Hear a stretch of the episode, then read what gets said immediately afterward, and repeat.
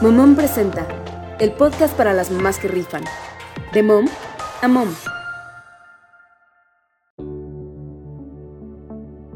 Hola momón, soy tu amiga Débora Buiza y hoy quiero que hablemos sobre un tema de suma importancia para tu salud, que es la autoexploración mamaria. Estoy segura que te has dado cuenta que durante el mes de octubre todo parece colorearse de rosa, desde latas de sopa, balones de fútbol e incluso edificios y monumentos. Y esto es porque se realizan diversas campañas que buscan llamar la atención y concientizar sobre el cáncer de mama. Con un total de 2.3 millones de mujeres diagnosticadas con cáncer de mama en todo el mundo durante el 2020, es primordial que no solo octubre sea rosa, sino que todos y cada uno de los meses tengamos en cuenta las acciones que nos pueden ayudar a una detección temprana y con ello podamos acceder al tratamiento adecuado oportunamente.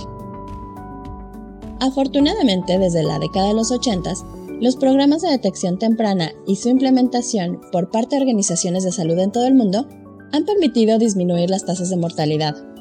Sin embargo, para que esto siga a la baja, requiere de nosotras el compromiso en torno a nuestro cuidado, a partir pues, de una rutina de autoexamen y las pruebas de detección pertinentes de acuerdo al perfil de salud y edad. Si estamos familiarizadas con la normalidad de nuestros senos, es posible detectar cualquier cambio y alertarnos para recurrir al especialista de inmediato. Todas las mujeres adultas necesitamos realizar un autoexamen de los senos una vez al mes. La estadística nos indica que hasta el 40% de los cánceres de mama son detectados por mujeres como nosotras que sienten un bulto o detectan algún cambio por lo que es fundamental establecer el autoexamen como una actividad regular. Pero te puedes preguntar, ¿cuáles son las señales que debo buscar cuando me estoy autoexplorando? Las siguientes son importantes. Cualquier hinchazón de todo o parte de nuestros senos. Irritación o formación de hoyuelos en la piel. Dolor en la mama que no está relacionado con el ciclo menstrual. Dolor en el pezón o notas que repentinamente comienza a hundirse. Enrojecimiento, descamación o engrosamiento de la piel del pezón o la mama. Secreción del pezón que no es la leche materna. O algún bulto en el área de la axila.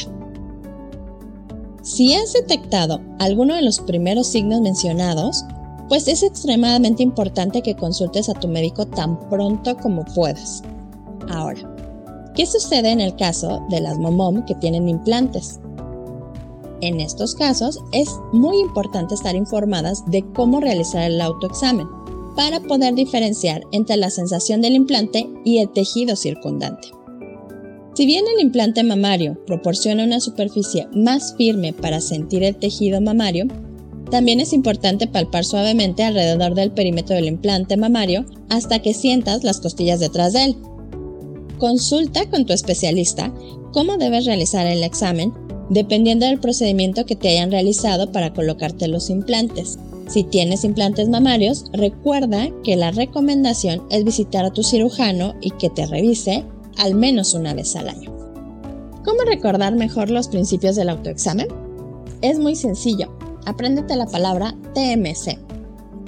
Toca, mira, comprueba. Toca. Examina tus senos mientras estás de pie o acostada. Mira.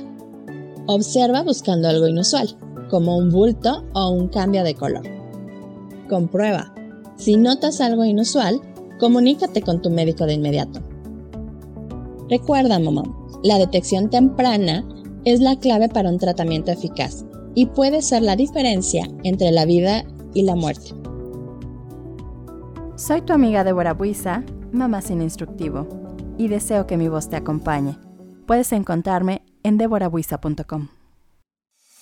Momom presentó el podcast para las mamás que rifan, de mom a mom.